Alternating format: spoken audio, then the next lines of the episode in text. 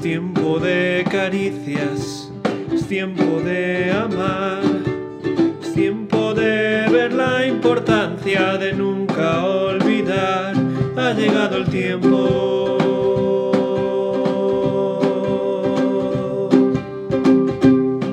Por eso Companion quiere compartir contigo el pan de Dios para tu alma. Dice la palabra en 2 de Corintios 4:17. Porque esta leve tribulación momentánea produce en nosotros un cada vez más excelente y eterno peso de gloria. Pero ¿de qué planeta venía este Pablo? No puedo dejar de sorprenderme cada vez que leo esta tajante afirmación de una persona que había sido perseguida, apedreada, había pasado hambre, había sufrido naufragios, era odiado por unos y por otros, y cada día luchaba con un aguijón en la carne que el Señor no había querido quitarle. Dos palabras llamaban mi atención esta mañana, leve y momentánea. ¿Cómo es posible que su sufrimiento le pareciera leve?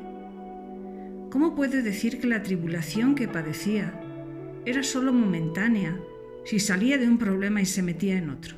Pues me he dado cuenta de que definimos todas las cosas a base de comparaciones.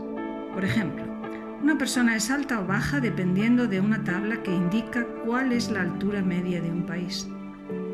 Si comparas su altura en esa tabla, puedes ver si es más o menos alta que la media y así se le considera alta o baja. Otras veces simplemente la comparas contigo mismo o con alguien que tienes en mente. Está claro que Pablo estaba comparando los sufrimientos de este mundo con algo completamente distinto. Una gloria eterna tan magnífica que cualquiera de las pruebas que había pasado en esta vida era solo eso, una leve tribulación momentánea.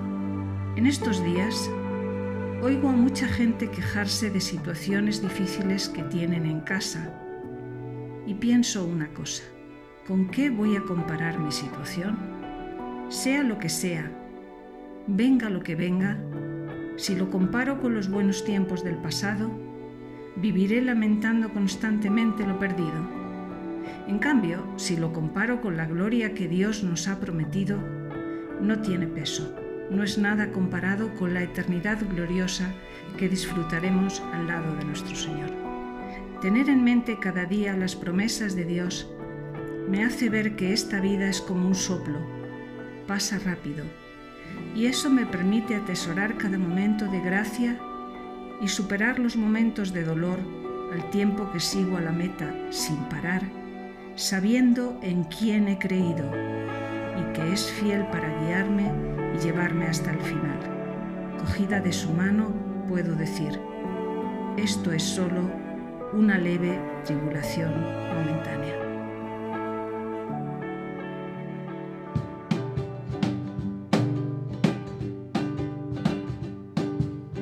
Tiempo de abrazos, tiempo del amor que la esperanza del pequeño llegue al mayor, ha llegado el tiempo.